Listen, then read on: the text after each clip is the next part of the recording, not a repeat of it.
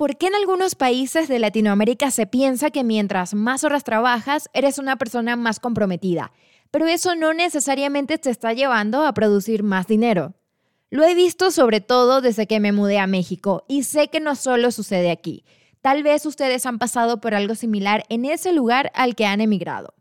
Hoy quiero presentarles a Pablo Pazmiño, un ecuatoriano asesor y experto en estrategias empresariales en su país, también para Colombia, Perú, Panamá, entre otros.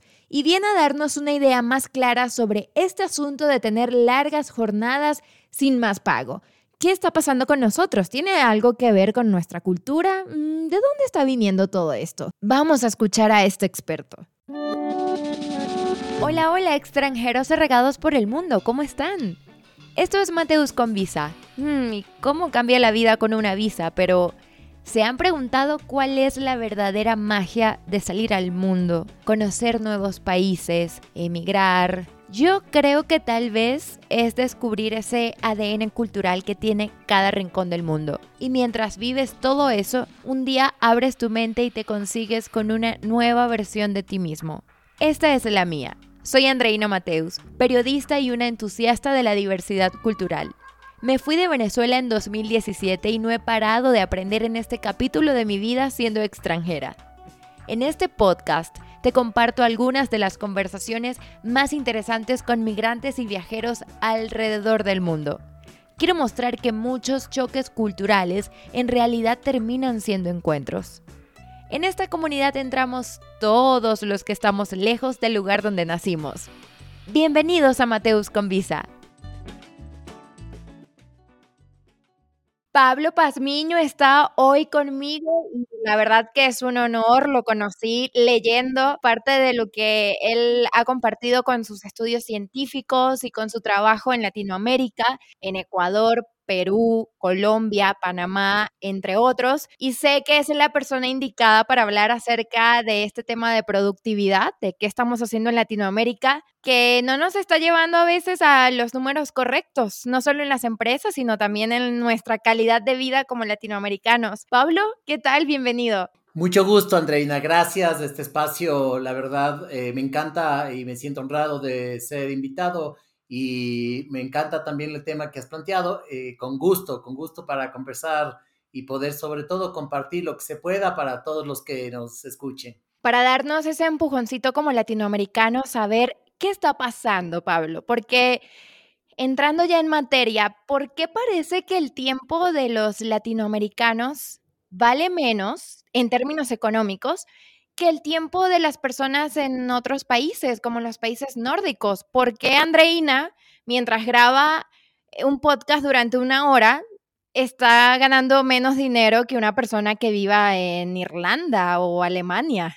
En, realidad, eh, tiene que ver eh, mucho los aspectos de cultura, tiene que ver los aspectos de educación en términos de mentalidad de la producción, eh, tiene que ver el tema de relaciones. Eh, sin embargo, em, no quiere decir que esté mal per se, eh, porque todo depende de los objetivos, todo depende de la filosofía. Y también yo conozco empresas de Europa que tienen los mismos problemas que tienen empresas latinoamericanas. Eh, no, necesariamente es un tema geográfico, aunque haya una tendencia, obviamente, en países con una economía más desarrollada, pero eh, definitivamente no es geográfico el tema, sino más bien es un tema más eh, de la cosmovisión de esa sociedad y de la cultura que, se da respecto a las, al a lo que es producción, a lo que es competitividad, a la parte empresarial. Entonces, mucho depende de, algunos factores como para hablar y abordar el tema, eh, si hablamos de productividad y además cuál es el concepto de productividad del cual estamos hablando, el cual creo que es importante que lo, que lo podamos eh, también abordar. Claro, por ejemplo, eh, me refiero a, estuve revisando eh, lo que ha compartido la OCDE hasta el 2021, allí algunas listas y yo estoy viviendo en México actualmente y me llamaba la atención el año pasado cuando leía que México es uno de los países que más tiempo trabaja anualmente, pero que menos le aporta al Producto Interno Bruto. Por ejemplo, compartían una lista y la estuve leyendo a través del diario El Economista, donde Irlanda, por ejemplo, el dato es que por cada hora de trabajo aporta unos 110 dólares al Producto Interno Bruto de ese país, mientras que en México cada hora de trabajo le aporta unos 22 dólares al Producto Interno Bruto. Y otro país que en Latinoamérica está un poquito mejor bastante mejor económicamente, es Chile, y aún así le está aportando una hora de trabajo a su Producto Interno Bruto 30 dólares. Eso está muy lejos de los 110 dólares de Irlanda y, y también de, de, lo que se aporta en, en Alemania o en Reino Unido. Entonces, llamemos productividad económica netamente. Bueno, sí, en términos de productividad, sobre todo para la generación de competitividad en las empresas, eh, van a influir varias cosas, ¿no? una, sí influye el sistema como está definido en la organización. Porque, por ejemplo, hay multinacionales, sobre todo, que tienen muy, muy estudiado el trabajo de productividad, porque le quieren efectivamente eh, sacarle el jugo, por llamarlo así, ¿no? Por sacarle el, el mayor fruto a, la, a la productividad de su gente en donde están los tiempos y movimientos supermedidos. Entonces, toda la parte de arquitectura empresarial, toda la parte de, arquitectura del negocio, el, modelo de gestión, se presta, o más bien dicho, está diseñado para que la productividad sea totalmente eh, alta. Por ejemplo, había un, de la primera conversación que tuvimos, hay un estudio que muestra de 140 países en donde eh, se, puede ver que en ocho horas laborables, realmente efectivas, concentradas de trabajo son dos. ¿Por qué? Por ejemplo, en presencialidad, en la modalidad presencial de trabajo, tienes muchas más interrupciones que cuando estás en modalidad de, teletrabajo. Entonces, en este momento, si tú, mm. te fijas, la mayor parte de la gente trabajamos más en teletrabajo que cuando había la modalidad 100% presencial. No tienes movilizaciones, no una reunión se demora un minuto en pasar de una reunión a otra, no tienes ni siquiera un camino de una sala a otra, por ejemplo, eh, eh, física, porque ahora es virtual. Entonces, es mucho, el sistema de gestión influye en la productividad. Pero no es solamente eso. Otro aspecto que influye es definitivamente con quién trabajas, con quién te relaciones. Y aquí ya no estamos hablando de la productividad personal. Estamos hablando, porque al inicio, cuando yo abordo este tema de, que las dos horas son efectivas de trabajo, este estudio nos, que es hecho de una consultora eh, arrojó eh, que, tiene estas dos horas, pero es personal en donde realmente fui productivo y nadie me interrumpió. Pero la personalidad, perdón, la productividad grupal depende muchísimo de la cohesión del grupo. Y ahí hay dos tipos de cohesiones. La cohesión de mi grupo primario, que es mi núcleo o mi equipo inmediato de trabajo, y la cohesión y forma de comunicarme con los otros grupos de mi organización. Ya desde que hay cuatro personas puede haber dos grupos tranquilamente.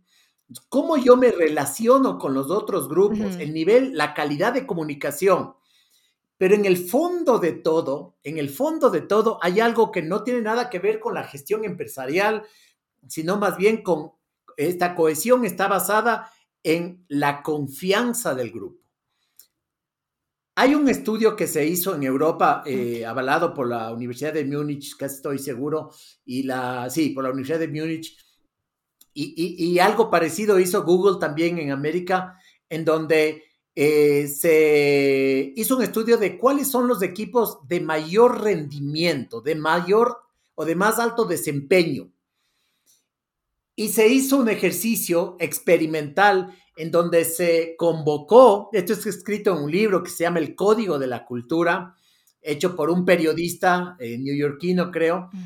y que eh, él recoge la información, ¿no? Pero el investigador es, es, otro, el líder investigador, con más de 60 científicos sociales, y en donde pusieron en diferentes países grupos distintos en estas categorías. Un grupo de CEOs, un grupo de ejecutivos de mandos medio altos, un grupo de abogados, un grupo de arquitectos e ingenieros de la construcción y un grupo de niños preescolares. Y les dieron una, eh, una tarea. Y la tarea fue construir un castillo de sorbetes, de eso, no sé si, si, es que le llaman en todos los, en todos los países así, con lo que eh, tomas las bebidas Ah, puede ser popote, pitillo, pajilla. eso, pajilla era también conocida por mí. Entonces, de eso armabas el castillo. Entonces, todos estos grupos tuvieron las mismas instrucciones, el mismo tiempo, espacios totalmente parecidos eh, físicamente donde armar. Y se midió qué, cuál era más rendidor en tiempo y en calidad de construcción del castillo, que además tenía que al final eh, eh, soportar el peso de una funda de melos o alguna cosa así. Al final, la pregunta es, ¿quién ganó? ¿Quién, quién fue los equipos que de forma, eh, la media del rendimiento, cuáles fueron los grupos que mayor desempeño tuvieron en tiempos y en calidad de la, del producto entregado? Entonces, eso, estás hablando de desempeño y productividad en, pocas palabras, porque productividad es eso, ¿no? Conceptualmente hablando, es producir más con menos cantidad de recursos. Entonces, lo interesante es que sí, efectivamente, los primeros que te, que te imaginas, ¿quiénes son más bien? Quiero preguntarte, ¿quiénes te imaginas? Recuerda, eh, están arquitectos, ingenieros de construcción, abogados, CEOs, niños y, y hay estudiantes universitarios también. Me voy por los arquitectos. Definitivamente. ¿Y qué sería del mundo si no sería así? No, terrible que no serían los arquitectos los que ganaban esto. Sin embargo. Exacto. Sin embargo, no fueron en una cantidad mucho más grande que los segundos que ganaron. ¿Quiénes crees que ganaron del resto de grupos? Como factor sorpresa me espero los niños. Efectivamente. ¿Por qué se te viene a la mente los niños? Porque toman el camino corto. ¿Ya? No están contaminados con creencias con las que crecemos, con lo que todavía nadie les ha dicho que no pueden hacer algo. Se están divirtiendo y dicen, ah, tengo estos recursos, me pidieron que haga este proyecto, vamos a hacerlo, sin tanto ruido. Le has dicho de una manera muy diferente, pero totalmente igual en el fondo a lo que explican los psicólogos en la, mm. en la dinámica de los ejecutivos, de los, sobre todo de ejecutivos de mandos altos, hay algo que se da que se llama psicológicamente la gestión del estatus. Es decir, cuando yo entro a un grupo de forma inconsciente, pregunto, ¿quién manda aquí? Esto es muy mamífero, esto es muy animal, ¿no? Esto, esto no es el, el, ser humano consciente en un nivel eh, contemplativo, ni nada que ver de esto. Esto es muy muy la parte irracional del ser humano y que en los animales también se pasa. Tomas un rol. ¿Quién, ¿Quién manda aquí y qué ocupo, qué lugar ocupo yo? Esto te me da un estatus, me da una cuota de poder, me da un nivel de participación que tengo en el grupo. Entonces, ese es uno de los factores importantes. Por ejemplo, en, en también algo que usted es cuánto demuestro lo que sé. Entonces, como bien tú dices, estoy, está contaminado con distintos eh, paradigmas que no apoyan al flow del trabajo, a la agilidad del trabajo que hoy por hoy se busca en las organizaciones, que sea una organización líquida, es decir, que como el agua se adapte en todos los ámbitos, que corra, si es sobre tierra, igual fluye el agua, si es sobre sobre asfalto, igual fluye el agua. Entonces, una organización líquida es la que se adapta y, pasa a todos los terrenos. Entonces, pero para que se dé esta dinámica o flow de trabajo, eh, tiene que darse con soltura. Los niños no tienen paradigmas de estatus ni nada, aunque hay conflictos, hay discrepancias. sí hay eh, ejercicios de poder en los niños, porque es natural en los seres humanos, sí, pero no hay con tanto paradigma que hace ruido al tema. Ahí es fundamental, por ejemplo, las organizaciones, cuál es nuestra calidad de cohesión, de confianza. Y, de hecho de ahí salió un ejercicio que se llama el sociómetro, que cuando tú ves la calidad de la relación tiene que ver mucho con la calidad de participación que yo tengo en el grupo. Por ejemplo, si en un equipo tú estás con, con alguien que monopoliza la conversación, eso tiene menos puntos. ¿Por qué? Mm. Porque hay gente que no está siendo participativa y eso quita el enriquecimiento de las ideas, de los aportes, de las posibles soluciones a algo. Entonces, baja la productividad grupal. Parece una idea vieja, del liderazgo viejo, donde aquí estoy yo, soy el jefe, yo hablo, ustedes escuchan, punto. Y eso se ha venido transformando. He tenido la oportunidad de estar incluida en algunos equipos multiculturales y veo cómo eso ya no solo no está de moda, sino que sí impacta en la relación en el grupo, como, como me estás explicando hoy. Ya no solo está el jefe, que quedarán algunos, pero ya no es el jefe montado en su silla, el aquí mando yo y ustedes hacen. Eso ha ido evolucionando. Definitivamente la forma de manejar las organizaciones ha producido nuevos eh, avances en entender en que eh, la inteligencia colectiva es mucho más rica. Por ejemplo, con John Nash y con otros geniales de la historia, que muchos hemos visto, visto la, película Mente Brillante, ¿no? En donde este protagonista es uno de los que ha aportado a estas teorías y ha demostrado cómo a través de inteligencia colectiva y a través de este concepto que ya venimos décadas hablando, pero todavía nos falta mucho por vivir, que es el ganar, ganar, que cuando hay una suma de estrategias transparentes, hace que la suma grupal sea mucho mayor a la suma individual, pero a la suma sinérgica me refiero, es decir, cuando hay una unión de esfuerzos. Pero esto solamente es si yo depongo, si es que yo dejo de lado un poco mi postura y empiezo a dar como un niño generosamente todo mi aporte y contingente para lograr algo. Y esto sí se da cuando la relación de una red, que a la final nosotros tenemos también un esquema que trabajar, que cambiar el organigrama que nos enseñan en las escuelas de negocio, en las universidades, eh, de, sobre todo cuando se tiene la, la, línea de la vieja guardia, es un, es, esto es para control está bien, que en cierto, en cierto momento las organizaciones, no importa de qué naturaleza sea, se necesita, pero para trabajar ya el día a día no está bien. La organización trabaja como el cerebro en la vida real, como neuronas como redes que se conectan, como nodos que van formando células, tal cual como las neuronas. Así son las redes organizacionales.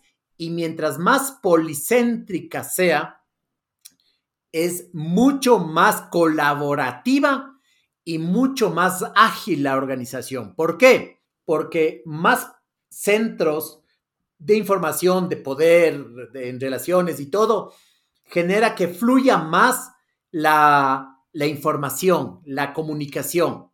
Cuando yo tengo todo centralizado, el patriarca, que de lo que digo yo se hace aquí, mm. si es que yo no digo no está, yo soy el, la ley, I'm the law. Entonces, eso está destinada poco a poco a cada vez caducar esa organización. Mm. Pueda que sea exitosa hoy, pero en el futuro, el futuro es colaborativo, el futuro es cooperación. Y esto es una de las cosas en donde más fluyen las, los criterios de distintos futuristas.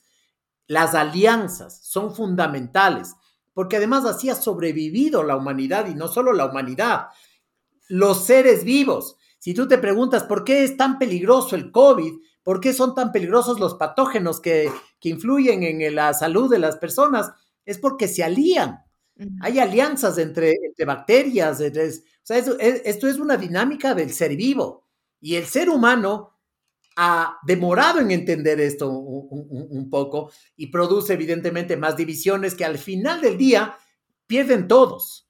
Exacto. Entonces, eh, es, entender la inteligencia social es fundamental para el management y, y, no el management organizacional empresarial solamente, sino para todas las organizaciones, ONGs, gobiernos y todo, el, gerenciamiento desde una inteligencia social para generar inteligencia colectiva generará mucha más productividad que incluso las grandes transnacionales que han logrado desde la antigua forma de gerenciar grandes éxitos. Pero hoy por hoy, y por eso empresas pequeñas están golpeando empresas grandes porque son otros los paradigmas de manejar una organización en donde la productividad es importante, pero entendiéndola integralmente desde la colaboración y también desde el equilibrio de vida. Exactamente, y en términos humanos, porque si tienes a un colaborador en tu equipo que está trabajando 14 horas, eso quiere decir que te falta al menos un empleado en ese equipo. lo interesante es que se ha culturizado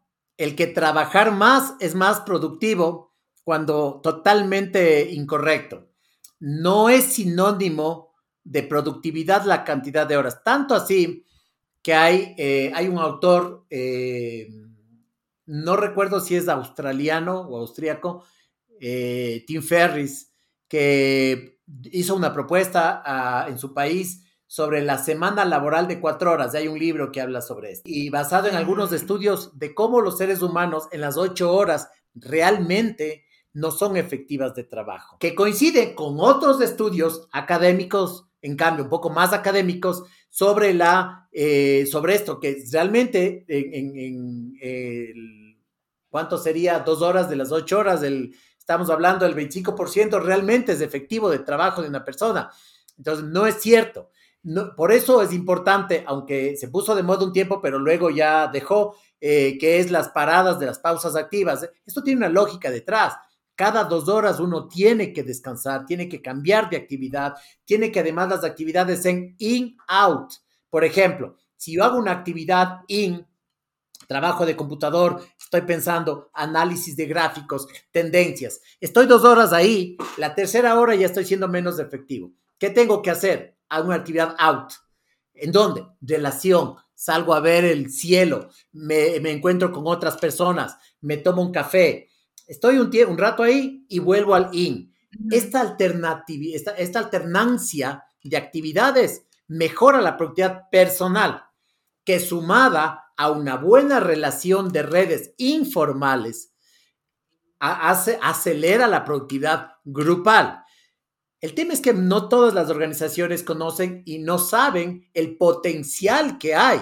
Y esas son las cosas que en las empresas latinoamericanas tenemos que, tenemos que tomar para mejorar su productividad, pero entendida desde un concepto integral en donde eh, es humanista el manejo de la gente. Es decir, es un, va mucho con la línea del capitalismo consciente, con la, con la línea del humanismo, de verle a, la persona como el centro de la organización, no como el recurso humano, que es la forma en que se llama así a, las, áreas, y ya, ya, cada vez más va cambiando, ¿no? Hay, hay, empresas que le llaman gente y mm. gestión, otras empresas llaman gente y cultura, gestión humana, etcétera, pero no es recurso humano. A veces termina siendo recursos económicos a través de los humanos. Claro, entonces eh, el paradigma viejo, evidentemente le hace ver a una persona como un código más y que no es así, ¿no? Porque la persona viene con emociones, con paradigmas y que afectan a la productividad, definitivamente. Por tanto, no es rentable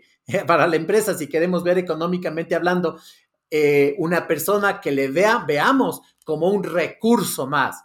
No, la empresa está alrededor de personas y que sirve a otras personas. Entonces, el concepto de ser productivos tiene un componente humanista para que realmente sea productivo y sostenible en el largo plazo. Estaba leyendo hace poco un artículo donde hablaba sobre la productividad en los países nórdicos que trabajan menos tiempo y decía que hay un concepto errado de este lado del mundo donde eh, se pensaba en algún momento que eran las empresas quienes habían propuesto esto por el tema económico de, ok, vamos a producir más, cuando en realidad lo hicieron los sindicatos.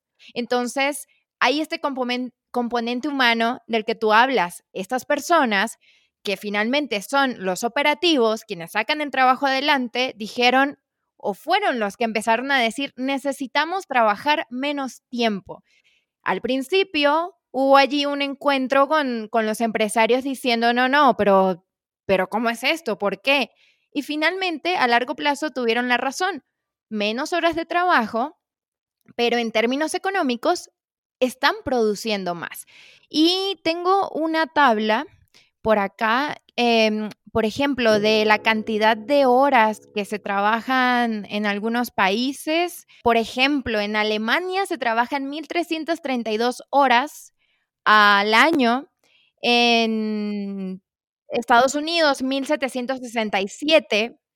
Y si lo comparamos con un país como México, donde estoy ahora, son 2.124 horas. Y eso no se está viendo en la cuenta bancaria, ni en el Producto Interno Bruto, ni en las reservas. Es gente trabajando un montón, sacando proyectos adelante que, ojo, siento que los latinoamericanos estamos muy bien preparados. O sea, la verdad es que hay empresas extranjeras que vienen a hacer negocios acá, saben que cuentan con una mano de obra preparada, más barata. Y ojo con eso, creo que nos estamos metiendo el pie a nosotros mismos. Claro, al final del día es un harakiri, digamos, porque no, porque no es sostenible, primero. Eh, segundo, eh, no es el la mejor forma, ¿no? La mejor forma que toma un poco más de tiempo, sí, es a través de buscar, de, provocar eh, el, trabajo colaborativo. El trabajo permite potencializar algo que hoy por hoy se está preocupando mucho la gente de, y ahora inteligencia artificial, y se dice que para el 2050 una computadora artificial va a pesar como 100 cerebros humanos, etcétera, etcétera. Sí, es cierto que, la inteligencia artificial está teniendo una, eh, una pendiente, pero y, aceleradísima de todo eso. Pero no hay que olvidarse que nosotros no hemos ocupado ni el 10% de nuestro potencial humano. Y el tema es que seguimos en los paradigmas actuales que no nos permiten ocupar justamente el resto. Entonces, evidentemente, si estamos ahí, claro que un robot va a pensar posiblemente mejores jugadas de ajedrez que yo. Sin embargo, eh, el reto es que yo puedo pensar mucho más si es que empiezo a trabajar desde una forma integral como ser humano, primero, y segundo, empiezo a provocar inteligenciamiento desde el aporte de los otros, desde la diversidad de los otros. Y ahí viene la importancia de entendernos culturalmente hablando, porque es riquísima la forma en que ve Alemania la forma de producir, que si une a la forma en que le ve España y lo ve y, y lo ve en Colombia, por ejemplo, se pueden hacer unas cosas mm. espectaculares si sabemos combinar ese cóctel de, paradigmas. Por eso es que hay multinacionales que han tenido, acá, por ejemplo, uno de un cliente nuestro está en 140 países, la matriz es en Suecia, de temas de consumo masivo, y el equipo con mayor rendimiento de los 140 eh, países está en Ecuador, un país latinoamericano está en el top de rendimiento de los equipos de 140 países de esa multinacional. Entonces, ¿qué le hace esto? Claro, en, Ecuador tú ves gente en esa planta que estoy hablando, que estoy hablando de unas 600 personas, eh, está, están entre una combinación entre colombo ecuatorianos, ejecutivos de, los, de los dos países. Y mira, la dinámica ha hecho que tenga mucho más eficiencia y rendimiento que el resto de países que son de distintos lugares del mundo. Entonces, claro que la cultura influye, pero sobre todo influye la conciencia de trabajo colaborativo bajo una, un propósito y sobre todo este aporte contingente es con las menores posturas posibles, con la mayor confianza, porque esto es fundamental. En los grupos sociales bien sean productivos, bien sean de amigos y todo, donde mejores resultados se puede obtener, así como el, experimento del masmelo con, las, con, lo, con, el castillo, eh, es la confianza. ¿Qué significa confianza? Esto es súper importante ese concepto. Es donde yo puedo expresar todo lo que siento sin miedo a represalias. Que las represalias pueden ser de un jefe o puede ser de los compañeros. Uy, dije algo que aquí no se debía decir, por ejemplo. Entonces, si yo tengo libertad de expresarme y sé que no me va socialmente a pasar nada, entonces tengo confianza, aporto más, me puedo equivocar, pero el costo-beneficio entre el potencial error y el potencial beneficio es, es, definitivamente es, una justificación para, que, para apostarle a que vale la pena invertir en la confianza. Entonces, mayor confianza, mayor participación. Mayor participación y aporte, mayor, mejores soluciones, mucho más productividad. Por eso es que cuando uno hace, redes organizacionales, es decir, cuando uno estudia las conexiones de las redes organizacionales y hay un mayor nivel de liderazgo informal, el grupo es más productivo.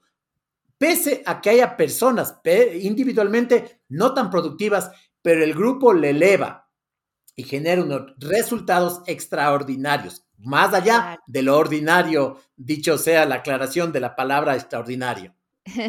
Tengo unos incisos aquí para conectarlo con esto que estás diciendo.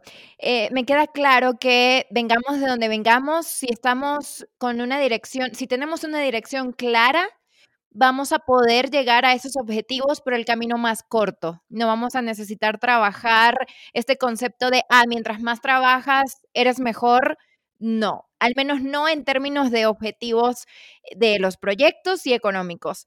Hablabas también sobre inteligencia artificial. Eh, lo he aprendido de primera mano. Nosotros trabajamos para Microsoft News. Eh, es un proyecto aparte del podcast y cuando comenzamos en este proyecto acá en, Latinoamérica trabajando para Microsoft, claro, se hacía todo como periodistas. Eh, nosotros éramos los editores, teníamos como esta visión 360 del sitio, poco a poco se ha ido automatizando, pero lo hemos visto en primera mano. Cada vez que sale algo nuevo en inteligencia artificial, también se abre algo nuevo para nosotros, porque hay humanos detrás de la inteligencia artificial, hay humanos entrenando a esos robots. Entonces, creo que parte de estas enseñanzas de este equipo multicultural y que también he tenido la fortuna de tener líderes con una mente muy abierta es nos adaptamos. Hay que ir evolucionando estos perfiles porque no es cierto que nos vamos a quedar sin empleo ni nosotros ni otras personas, sino que hay que adaptarse y evolucionar sobre eso, porque no es que va a venir el robot a hacer absolutamente todo por nosotros, va a haber alguien que va a tener que hacer o que entrenar a ese robot definitivamente. Es un tema de evolucionar los perfiles. Y acá por último, también nombrabas el, este tema de la informalidad o formalidad.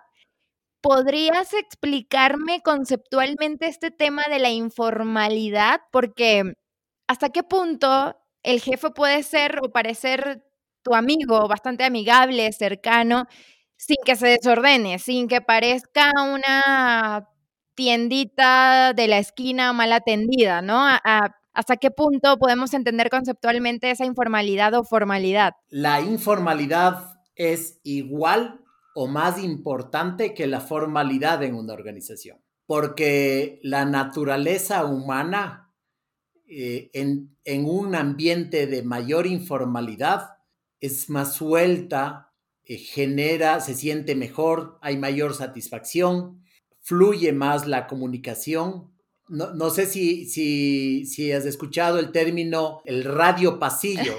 sí. En los pasillos de la organización uno se entera cosas que no necesariamente son reales o no. Que no te van a llegar por mail. Exacto. Antes de que llegue el mail, tú ya sabías. Entonces, eh, yo me he encontrado con gerentes que dicen, esto todavía no la gente no sabe.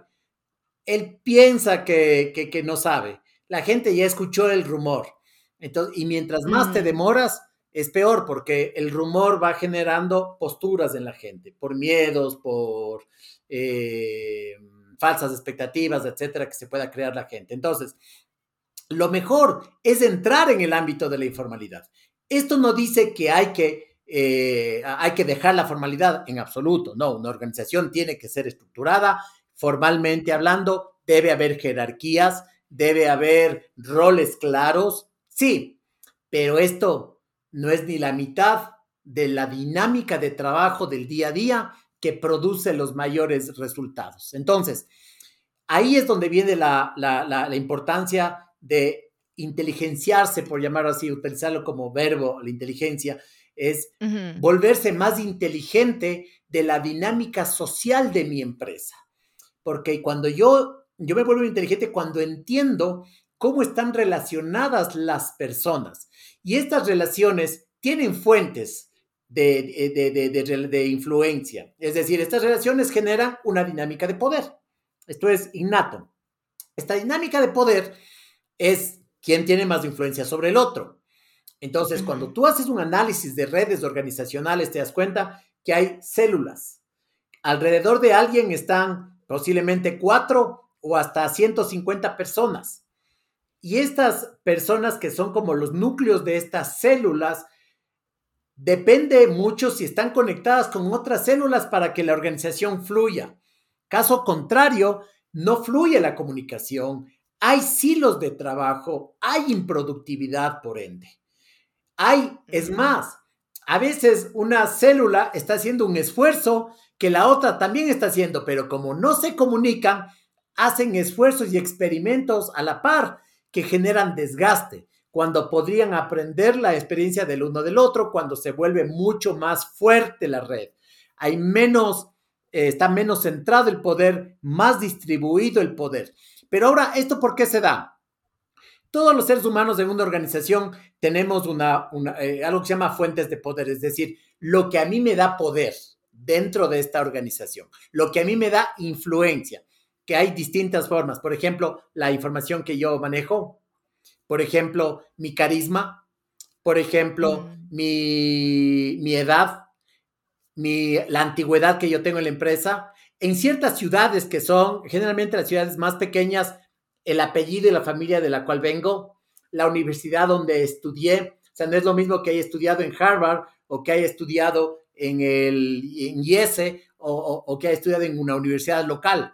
Entonces, eh, todo eso son fuentes de poder, es decir, que te dan un estatus y que la gente respeta el estatus.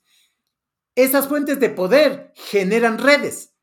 Si, por ejemplo, tú eres de, de vienes de la, del, MIT y, tu conocimiento para mí eh, te da poder y la red se forma a través de, esa, de ese paradigma, de los que más preparación académica y mejor prestigio de universidad tengan. Entonces se forma una red y esa red es la que funciona. Si yo, el manager de una organización, veo que la red funciona así, sé por dónde moverme. Entonces tengo que dirigirme a ti para impactar en las 100 personas que están alrededor tuyo. Mm, como influencers organizacionales. Exacto, exacto, son influencers, exactamente. El tema, el concepto de influencers es tal cual. Siempre ha habido influencers. Lo que pasa es que ahora se han visibilizado más, y en las organizaciones se visibilizan más. Y entender esa dinámica, inteligencia al, nivel de mando, al, al, nivel de dirección, a los managers. Y si los managers entienden esa dinámica, no solamente aprovechan su cargo formal, su posición, sino también las posiciones de cargos, perdón, de liderazgos informales. Y ahí el impacto que van a tener sobre los resultados y sobre la eficiencia de resultados, que al final estamos hablando de productividad, van a ser mucho más alto. Entonces, ahí está el, tema de cómo potencializar la productividad. No tiene que ver con conocimientos técnicos, tiene que ver con conocimientos sociales, psicológicos, que son cada vez los más importantes y como dice Harari, eh, no sabemos qué puede pasar en el futuro, pero algo que sí podemos decir es que cada vez las habilidades que tienen que ver con lo social, lo psicológico, son más importantes. Esto tenemos que, estar más conscientes para poder potencializar nuestro grupo, nuestro trabajo, nuestros países, nuestras empresas y desde el paradigma nuevo del manejo de las cosas en el siglo XXI, dar el salto que a lo mejor no dimos en la revolución industrial o no, no hemos dado todavía en la revolución tecnológica y poder estar en mejores niveles de desarrollo económicos, sociales y evidentemente en la calidad de vida de nuestros países. Entonces, ¿por dónde comenzar para hacer este tipo de ajustes de este lado del planeta, entendiendo que estamos preparados, que también somos productivos? Sería adherir este tipo de informalidad entendiéndola como una cercanía social entre el equipo? Es entender y aprovechar la naturaleza humana en el relacionamiento para poder con eso conseguir los objetivos más, eh, digamos, un poco más hard, ¿no? Pero viene desde lo soft. O sea, el, el buen management soft genera lo hard se potencialice, que son ya los resultados, los datos, la productividad, la eficiencia, todo eso. Pero eso es resultado de. Como eso no es tan sencillo, el estilo más vertical de presión, al estilo de la vieja hacienda, como se manejaba con el castigo y todo, que todavía muchas organizaciones lo tienen muy inherente a su dinámica de trabajo, eh, es más fácil, porque me pongo bravo y la gente corre, me pongo molesto y la gente hace rápido. Pero eso depende de, de mí y una organización que dependa del jefe no es sostenible. Entonces, ¿qué tengo que hacer? Formar una dinámica que se vuelva ya parte de la cultura, la colaboración, los liderazgos informales y que desde ahí se empuje hacia los resultados que se buscan y buscando eficiencia, buscando productividad, evidentemente van a ser los resultados eh, de una forma más orgánica, más natural. Entender eso es el reto y evidentemente implica cambios comportamentales, cambios paradigmáticos, porque claro, desde la casa posiblemente incluso la cultura de, de gerenciar es muy vertical, porque en la casa se hace lo que dice papá y mamá, ¿no? Claro. Y eso no cambia nunca. Puedes tener 60 años y tu papá o tu mamá 80 y allí sigue existiendo la jerarquía. Pablo, ¿algunas prácticas rápidas que tengas en mente para poder eh, aconsejarlas a quienes, a estos managers que nos puedan estar escuchando. Por ejemplo, una práctica que a mí me gusta cuando los líderes de mi equipo lo hacen es un one on one que se sientan, conversan contigo, siempre y cuando no se sienta como un regaño, como que vas a la salita regañado. Algunos, algunas prácticas rápidas que tengas en mente sobre esto. En, la, en el nivel de la alta dirección, lo principal eh, creo que es más allá del conocimiento técnica, de, técnico de un negocio, de la parte em, económica productiva, eh, es entender al ser humano. Y entender al ser humano en varios niveles. Primero, mm. entenderme a mí. Eh, algo que hemos descubierto en otros diferentes eh, estudios y acompañamientos a, CEOs, a, gerencias, es que los, los bloqueos competenciales o los gaps competenciales de la gente tiene una base, por ejemplo, emocional. Por ejemplo, acercarme a la gente. Mucho podría tener, como alguna vez nos percatamos, que un ejecutivo, un alto ejecutivo, de muy buenos resultados, pero de muy poco liderazgo por, porque la gente le veía muy distante eh, y mm. es más, le tenía miedo, no le tenía respeto, pero sí miedo, era que de niño él había eh, regresado de su casa a darle un regalo a su papá y corría desde la casa, desde la escuela a la casa y se mojó en un lugar en que, había agua, ¿no? Al llegar a la casa, sintió alivio de ver a su papá que todavía estaba en la casa, que todavía no había salido a su trabajo y dijo, sí le puedo dar mi regalo. Cuando le dio como amorosamente el regalo, el papá se percató que estaba sucio su pantalón y se, y se, vino mojando por correr.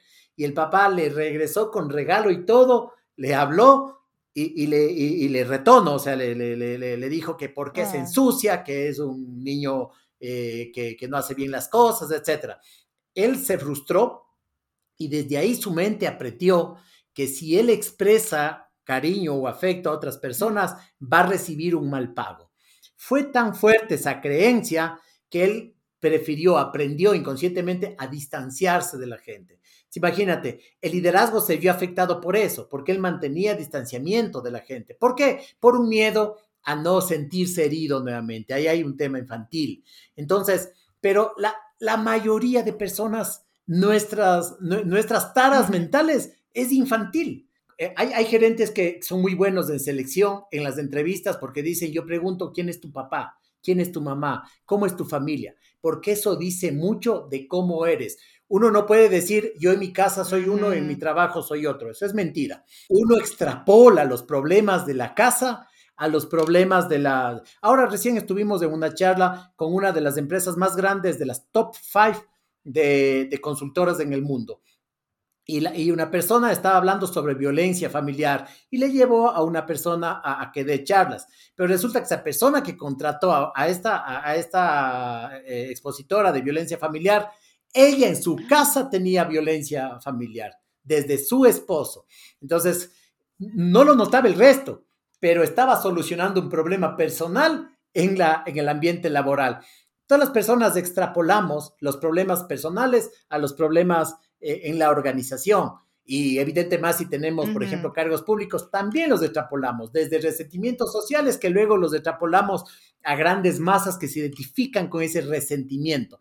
Entonces, es súper importante entender la naturaleza humana, la psiquis, es decir, cómo soy yo, cómo soy el resto, cómo es el resto, porque yo me proyecto y, la gente generalmente se une eh, en función de esas formas de pensar y luego eh, cómo se comportan los grupos sociales. Si uno comprende eso, la verdad tiene un, mayor potencial de volverle a un, equipo altamente eh, rendidor, altamente productivo y no necesariamente porque trabaje más. El liderazgo es fundamental. Pablo, este podcast lo escuchan viajeros e inmigrantes alrededor del mundo y siempre termino con esta pregunta, pero como este episodio es especial y tú eres el experto, le voy a dar un giro. Normalmente la pregunta es, ¿qué piensas tú que debería hacer cualquier persona que se aventura a vivir en otro país?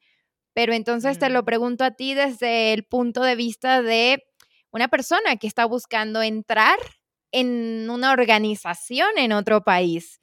No desde el punto de vista del management, sino este inmigrante que está llegando a España, a Reino Unido, ¿qué, ¿qué le dirías tú a esa persona? Tiene que hacer inteligencia cultural. Es decir, si yo quiero... Hay un ejercicio que inconscientemente hacemos las personas, eh, eh, que por ejemplo cuando te, tú te vas a casar y conoces a la familia de tu pareja, eh, de forma inconsciente, cuando tú tienes la primera cena con los papás de tu pareja, por ejemplo, tu, mente busca qué hago y con, qué no es correcto hacer aquí. Eso se llama adaptación cultural. Si nosotros hacemos de una forma más consciente esto, empatamos más en el lugar donde estamos. Tenemos que conocer culturalmente dónde íbamos y conocer al grupo donde voy. Y ahí no importa el trabajo que haga, si es en una organización, si es en una familia, si es un grupo de amigos, si yo comprendo más de eso, puedo tener más éxito en mi adaptación y evidentemente sería más fácil eh, entrar en ese ambiente porque eso no es tan fácil. Uno conoce desde lejos las culturas. Por ejemplo, ahí me decían, uy, los argentinos, que cuidado, que ni sé qué, sé cómo. Yo cuando estuve en Argentina, tanto en Mendoza como en Buenos Aires, me trataron maravilloso. Nada que ver con el, Igual, pienso lo mismo. que, la publicidad y que los amigos te dicen, y es que, y que los mismos argentinos también lo dicen, ¿no? Pero, pero no, yo tengo amigos argentinos maravillosos y, así, ¿no? En, Colombia mismo, cuando he estado en Colombia, sí, hay gente maravillosa y gente no tan maravillosa. En todas partes. Entonces, fundamental empatizar con el otro, porque el rato que yo empatizo, me vuelvo flexible en lo que debo y en lo que no debo. Y el elemento más flexible domina el sistema. Mm. Y eso hay que entender que cuando yo entro a un grupo nuevo, por ejemplo, a Reino Unido, debo entender cómo es el sistema social. Eso es entender la cultura, entender las normas, y cuando yo entiendo eso, sé por dónde ir. Soy el elemento que me flexibilizo a ese sistema, y el elemento flexible domina el sistema no el rígido. Pablo Pazmiño, muchísimas gracias por este tiempo. La verdad que he aprendido un montón y seguramente la gente que nos está escuchando también. Por allí dejaré los links que van hacia tu trabajo, también donde pueden encontrarte. Gracias por estar aquí hoy. Muchísimas gracias a ti, maravilloso conversar estos temas y sobre todo compartir con, ojalá los que puedan escuchar, aprovecharle al máximo eh, esta conversación abierta que, evidentemente no, no, no necesariamente ha sido monotemática, sino se ha tocado algunos temas que me parecen, la verdad, enriquecedores y cada uno de ellos frutos de toda una serie de conversaciones. Y a ustedes también gracias por llegar hasta aquí. Recuerden que cada lunes hay un episodio nuevo y nos gusta hablar acerca de migración, viajes, cultura y también los espero a través de mis redes sociales arroba Mateus con H. Les mando un gran abrazo hasta ese nuevo país donde estén viviendo. Soy Andreina Mateus. Chao.